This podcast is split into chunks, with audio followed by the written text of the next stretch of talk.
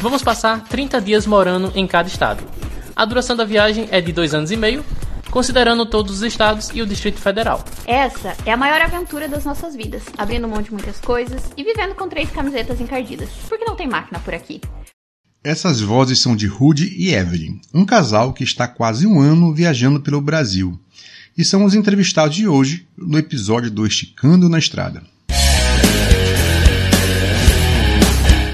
Te joga na área, maninho! Este é o podcast Esticando na Estrada, seu papo de capacete sobre viagem, aventura e motociclismo. Quer ouvir mais? Acesse www.rotaventureiros.com.br.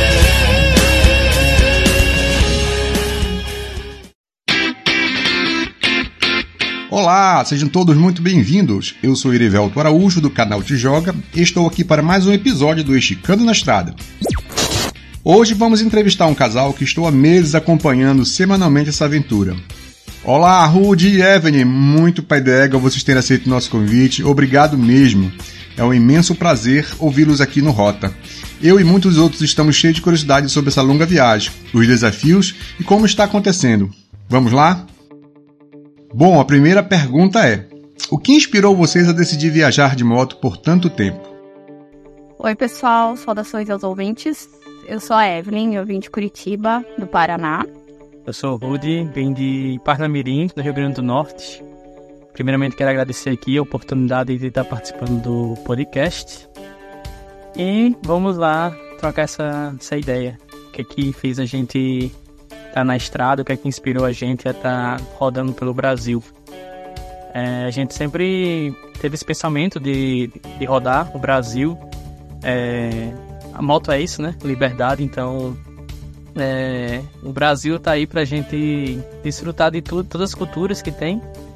Em cima da moto, e eu e a Evelyn a gente se conheceu.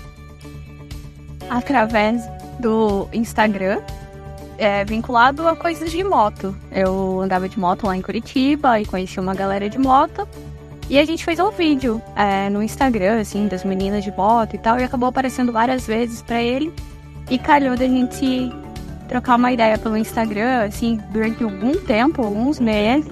É. E aí eu tava para fazer uma viagem, porque eu ia pegar férias, e acabei indo para Natal para conhecer ele, para conhecer a cidade. E no primeiro segundo que a gente parou para conversar sobre alguma coisa assim mais tranquilamente, foi sobre e se a gente saísse dar uma volta ao é. Brasil de moto. Começou a conversar de motos, e aí um olhou pro outro, a gente fez aquelas contas básicas, viu que dava certo. E aí a gente já era inspirado, cada um de forma é, pessoal, né?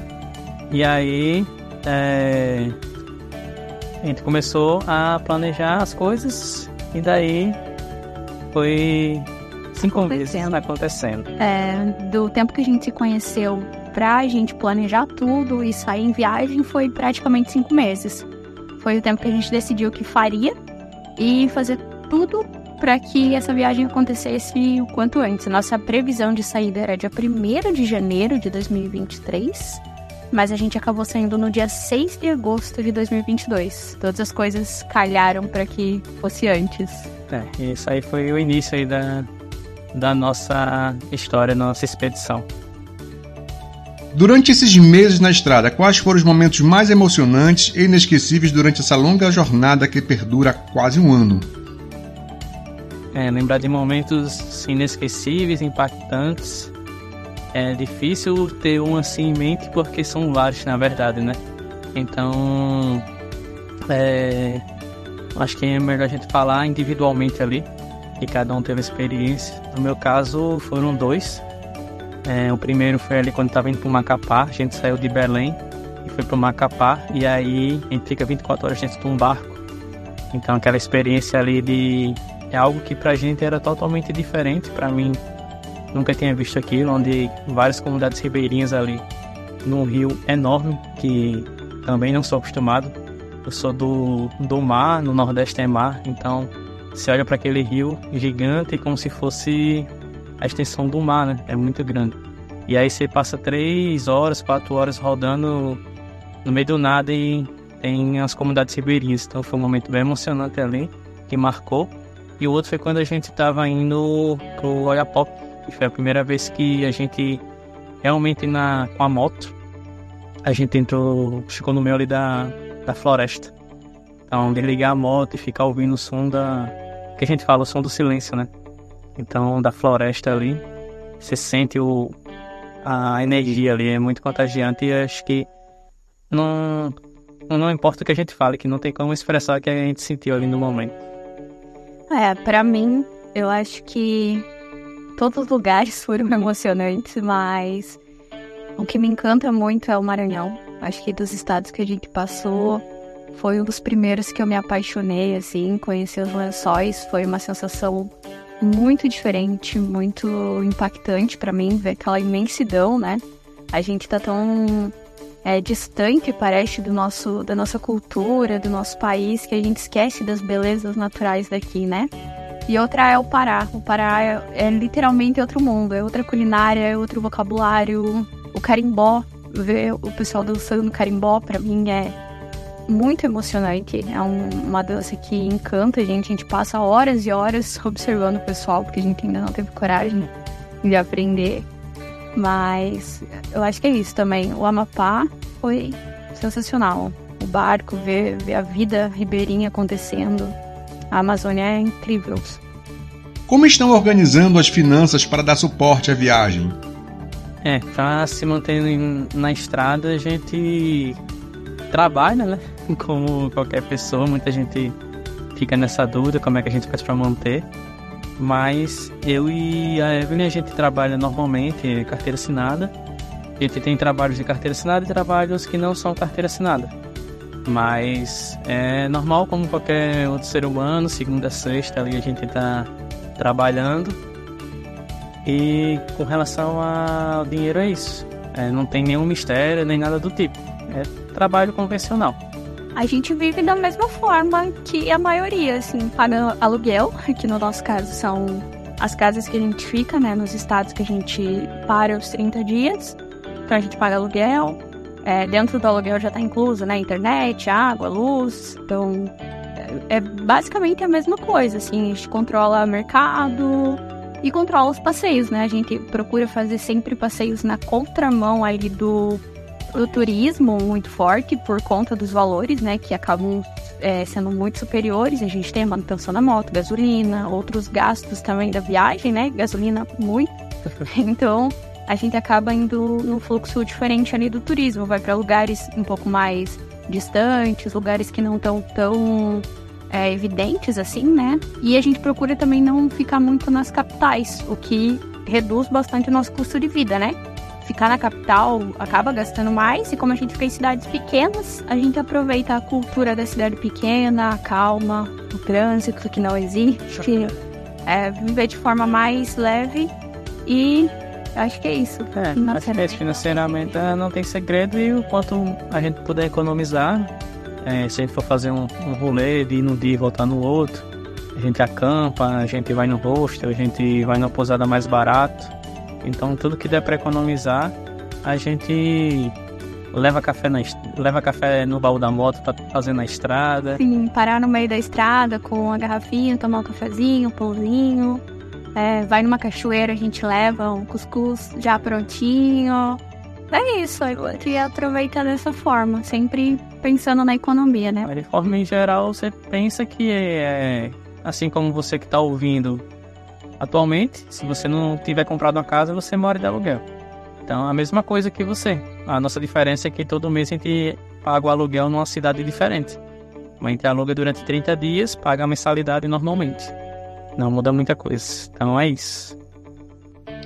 É, viajar é uma coisa muito pai d'égua, né? Tem muita interação, muita coisa legal acontecendo, a gente se depara com muita realidade diferente. Como é que está sendo a interação com diferentes culturas e pessoas ao longo da viagem? O que mais surpreendeu vocês? É, no início ali da... No início da expedição, pelo menos eu particularmente, eu pensava muito assim... Pô, quando finalizar a viagem a gente vai ter morado em todos os estados do Brasil, vai ter é, dormir em todos os estados, morar em todos os estados, né? Mas aí quando você começa a sair da, do teu estado ali, começa a entrar nos outros, que você começa a ver que é muito mais do que apenas no final da, da expedição falar isso. Então a cultura, você começa a observar muito ali coisas do dia a dia mesmo, cotidiano ali, que para eles é bem normal, natural. Assim como tem coisa que a gente faz que é natural na nossa região, para eles a região dele é bem natural e a gente tá lá tirando fotos, filmando, fazendo as coisas, que é algo muito diferente. Então, eu já consegui observar isso dentro da própria região, da minha própria região, né, que é o Nordeste. Então, quando a gente já foi pro Maranhão, já tinha diferença ali. A gente chegando no Maranhão, já viu, já, já vimos as mulheres lavando roupa no rio. No rio. Depois a gente viu as crianças indo tomar banho no rio com sabonete e cair pra escola já. Coisa que eu sou acostumado a ir tomar banho no rio ou na praia. Chegar em casa, tomar um banho de chuveiro para poder sair. Lá não, já é o próprio banho que eles tomam no, no rio, já é para se arrumar e sair. Sim.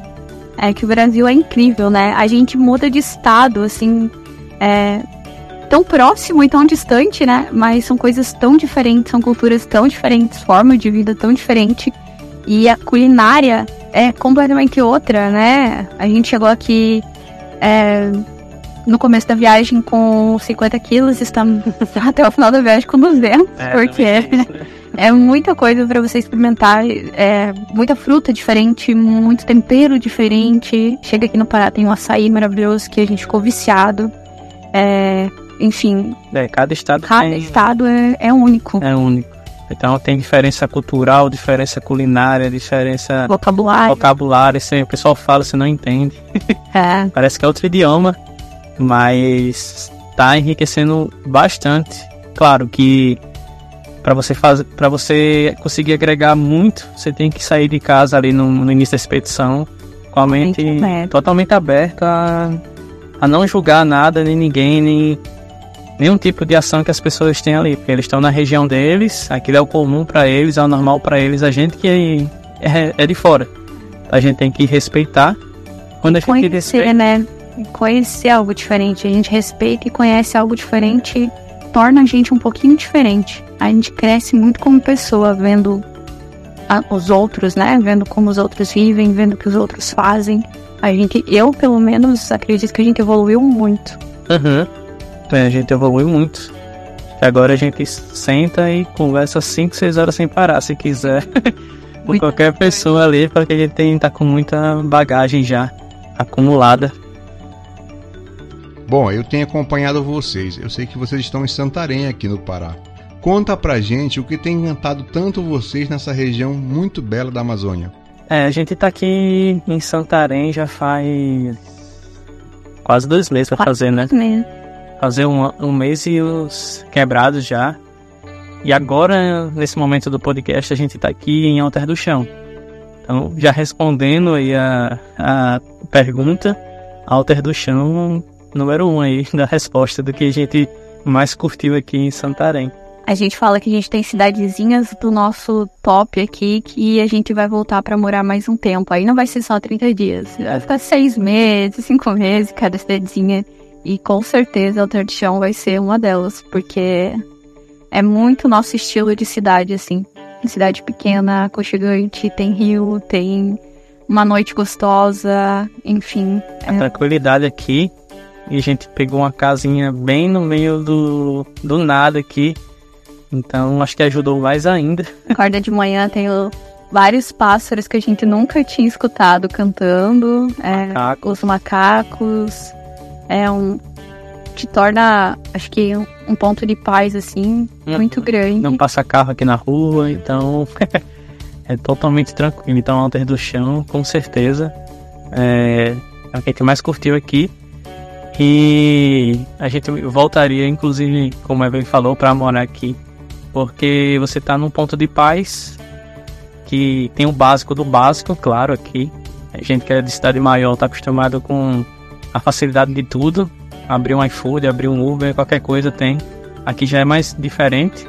Porém, a 30, 40 quilômetros tem Santarém, tem tudo. Tem shopping, tem farmácia, tem tudo. Então, é a tranquilidade daqui. Quando quiser resolver alguma coisa, mas precise de algum suporte maior, aí a gente vai pra, pra Santarém.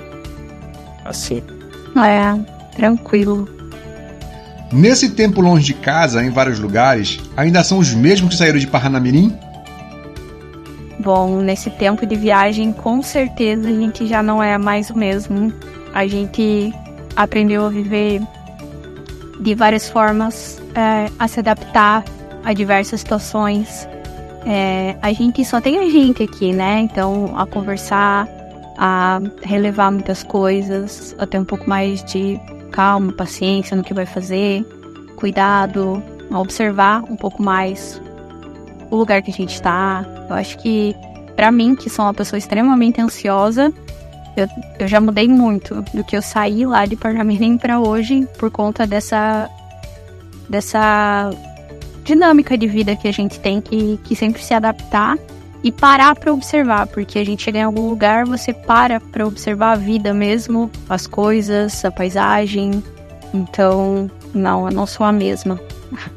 É, então, é como já até já falei, comentei em outra resposta, a gente não é mais as mesmas pessoas de que de quando a gente saiu lá. Então, atitudes, pensamentos. Acho que eu que gosto muito de conversar, já gostava de conversar e agora acho que eu tô... Meu Deus.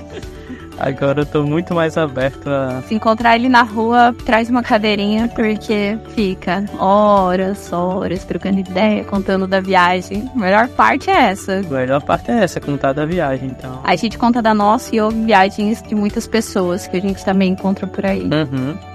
Então, com certeza não. E nas conversas é que a gente cresce também. Não precisa somente estar em outro local diferente. Então, quando você está conversando com outra pessoa, você está é, ganhando experiência que aquela pessoa teve em alguma determinada situação. Então, se você passar por uma situação parecida, você já vai lembrar daquela conversa que teve. E a gente vai, vai crescendo. Acho que quando a gente finalizar a expedição, a gente parar, olhar para trás, a gente vai ver que a gente saltou nesses dois anos e meio, três anos de expedição, muito mais do que eu acho que uns 10 anos de vista. Com certeza. Quando a gente estava nas cidades da gente ali vivendo o, o dia a dia mais sistemático. Mais sistemático. É, porque as pessoas acham que é muita loucura, né? A forma que a gente vive. Ah, nossa, eu não conseguiria viver dessa forma. Mas a gente vive uma rotina que pra gente parece tão normal e, e natural, né? Acordar cedo, tomar café, trabalhar e tal. A questão é que a gente absorve mais do mundo, das pessoas, das coisas. É, tá mais aberto para isso, né? E buscando isso, né? Quando a gente tá no mesmo local, a gente acaba conhecendo muito só do que tem ali. E como a gente tá em vários locais diferentes, a gente tá sempre conhecendo coisas diferentes e absorvendo. É, tem que estar tá aberto, porque senão você fica 30 dias na cidade, mas você entra e sai de casa, não fala com ninguém. Então, no final das contas, não tá adiantando de nada você tá fazendo uma viagem nesse estilo aí de, de expedição igual a gente tá fazendo. Você vai ter conhecido locais, mas não vai ter vivenciado de fato ali cada canto que você tá. Quais são os planos futuros para vocês como viajantes de moto? Cara, os planos futuros pra gente como viajante, a gente não, não parou ainda, né? Pra. A gente tá ainda. Os planos são dessa viagem ainda. Acho que a gente não tem muito ainda de planos futuros. Acho que a gente tem muito do plano de amanhã. É, Amanhã... o máximo que a gente vê é o próximo mês, porque a gente tem que alugar a casa. Sim. Mas. Sem criar tanta paranoia sobre como vai ser depois, ou como a gente tem que organizar as coisas depois, a gente está muito presente aqui agora no que está fazendo, no que está vivendo. E o futuro vai ficar, acho que. Pro futuro porque tem gente que fala que quando a gente voltar, né? Que a expedição acaba lá, o penúltimo estado. Na verdade, o último estado é a Paraíba. Porque a gente já saiu do Rio Grande do Norte, então o último estado vai ser a Paraíba e depois a gente volta pro Rio Grande do Norte ali. E foi onde começou a expedição. Mas o pessoal fala que depois que, que a gente chegar lá, que na teoria seria fim de expedição, o pessoal fala que a gente não vai conseguir é, só finalizar e ficar morando no ponto fixo. A gente já, a gente já não consegue. Não consegue. Porque a gente já ficou parado muito tempo no estado e já é. sentiu isso que a rotina já estava consumindo a gente e a gente precisava mudar, precisava continuar a viagem. Precisava... É porque na verdade nossa rotina é ficar viajando. Então. Se é, não tem viagem? Se não tem viagem, oh, é, aí é, pra gente tá fora da rotina. É. E na maioria das pessoas, sair da rotina, pegar um feriadão, pegar um final de semana e sair para viajar, pra gente isso já é o normal. Quando a gente não faz, Aí a gente já fica sentindo falta ali. Se a gente ficar um feriadão, por exemplo, sem viajar, já é uma coisa bastante incomum pra gente. É.